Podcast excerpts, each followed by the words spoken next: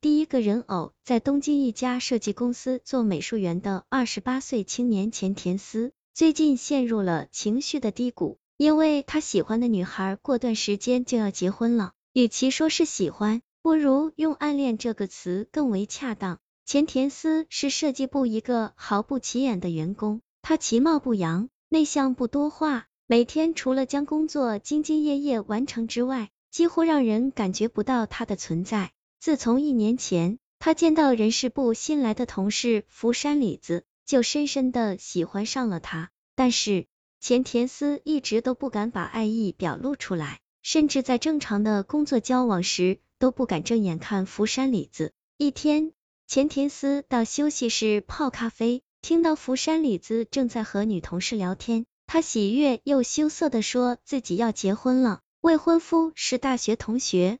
相恋至今已经四年了。钱田思听到这个消息，心如刀割。当晚，他第一次跑到酒吧喝了个酩酊大醉。喝醉酒的钱田思跌跌撞撞的走回家，何一躺在床上，满脑子都是福山里子，她的漂亮脸蛋，她的柔声细语。钱田思感觉头疼的厉害，却怎么也睡不着了，只好打开电脑，漫无目的的浏览着网页。突然，他进入了一家专门售卖高仿真人偶的网站，页面上的图片清晰漂亮，人偶雪白的肌肤即可乱真。看着看着，图片上的人偶就幻化成了福山里子的模样。钱田思吞了吞口水，颤抖着点击了与客服交流的按钮。二神魂颠倒三天后，钱田思在家里收到了快递过来的人偶，人偶大约有真人的三分之二大小。果然与网站上描述的一样，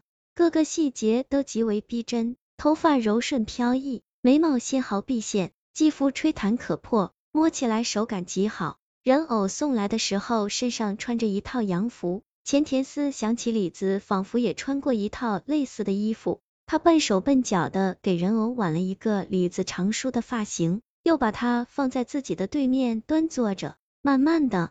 前田思越看，心里就越是升腾起一种奇妙的感觉。他亲昵的叫着人偶李子，然后颤抖着解开了李子的衣扣，把他搂进了怀里。接下来的数日，前田思白天上班对着福山李子依然是不言不语，夜里对着人偶李子则是百般亲热。他把对福山李子压抑着的情欲全都发泄到了人偶身上，心中的伤感渐渐消失了。直到福山里子结婚的前夜，公司同事大多接到了福山里子的婚礼邀请，钱田思却没有收到，因为他在公司一贯可有可无，也因为福山里子跟他确实没有什么私人交往，钱田思觉得有些愤怒，那种悲痛欲绝的感觉又回来了。他第二次去酒吧买醉，回到家里，一眼就看到了靠在床头的人偶李子。李子的衣扣没有扣好，露出了胸前雪白的肌肤。前田思凶狠的扑向人偶，将他的衣服全部撕烂，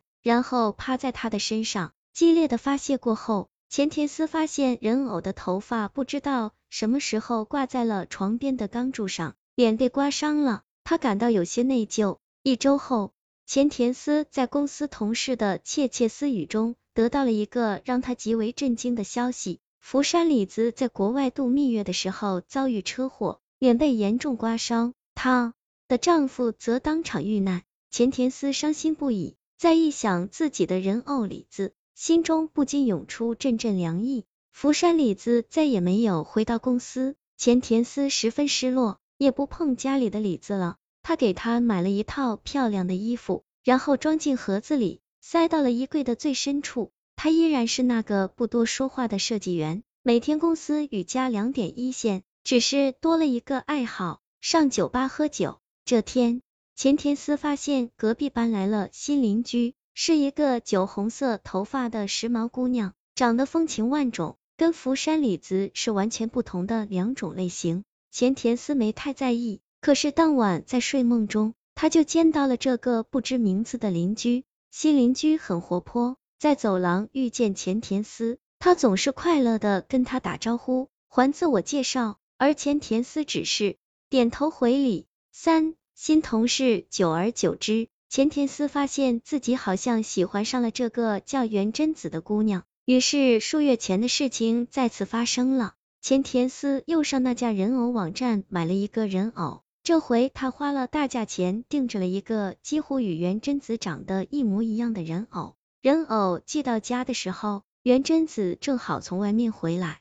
还很好奇的问了几句。钱田思不敢多说，匆匆把盒子抱进房间就锁上了门。接下来的日子里，钱田思给人偶取名贞子，还花了大量的心思在袁真子身上。他偷偷观察袁真子的日常生活，按照她的打扮给人偶添置了好几套衣服。袁真子是个时尚的姑娘，发型和发色也经常改变。前田思又据此买了好几种不同的假发。起先他对人偶还算是以礼相待，规规矩矩。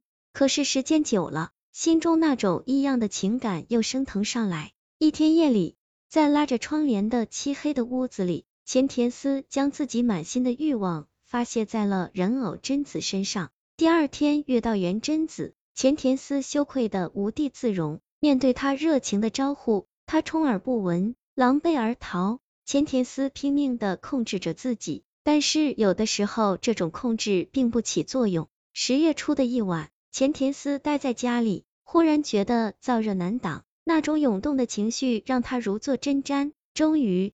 他起身走向了人偶，正当他沉浸在肆意的欢愉之中时，忽然房间里闪过一道白光，从前田思的眼前晃过。前田思吃了一惊，迅速从人偶身上下来，顺着光亮的来源看去，发现后窗的窗帘没有拉上，窗外一个人影一闪而过。前田思心中有鬼，吓得不轻。他穿好衣服，又把人偶的衣服、妆容整理好。拉上了窗帘，坐在房间里发呆。前田思失眠了，他在床上辗转反侧。忽然，本已关机的电脑亮了起来，屏幕上还出现了一些毫无秩序的图片，满屏乱飞。钱田思顿觉毛骨悚然，起身关掉了房间的电闸，电脑猛地黑了。也不知过了多久，惊魂未定的钱田思才疲惫的睡去了。四两厢情愿，接下来的几天。钱田思都特别害怕碰到元贞子。奇怪的是，像是天遂人愿，钱田思居然真的没有看到他。可他又隐隐觉得有些不安了。这天，钱田思下班回到家，发现钉在墙上的搁板垮了，掉下来砸到了贞子的身上，破碎的玻璃还把他的手臂刮破了一个口子。钱田思想起之前李子的事，心中有些害怕。跑去大厦管理员那里询问，您是说住在六百一十二的袁贞子小姐吗？她回老家了，还把钥匙放了一把在我这里呢。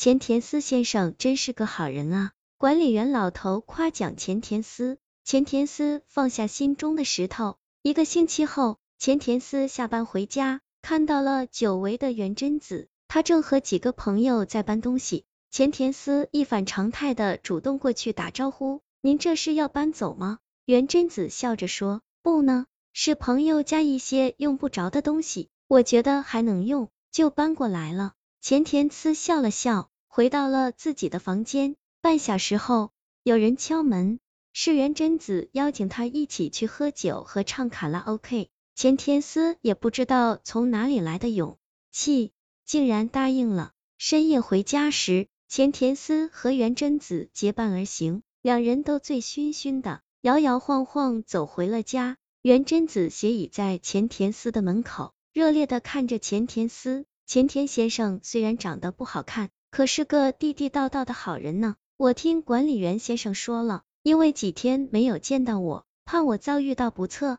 前田先生还特意跑去问我的情况。那么就请您接受我的谢意吧。袁贞子的眼神直直的盯着前田思。挑逗的意味不言而喻。前田思慌乱的打开房门，抱住袁贞子往里走去。